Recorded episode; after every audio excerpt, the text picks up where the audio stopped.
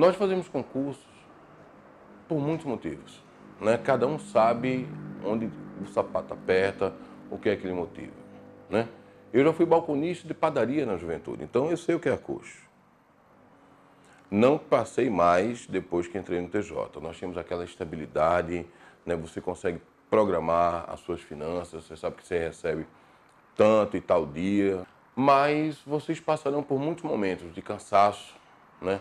Momentos em que você acha que não vai caber a informação toda na sua cabeça, que é coisa demais, pensa em desistir, depois desiste da desistência. Você está sacrificando imensamente a sua qualidade de vida agora, né? para ter qualidade de vida, colher os frutos por toda a nossa vida. Então pensem nisso, tenham muita força, muita resiliência e que Deus abençoe vocês nessa jornada e no dia da prova, tá?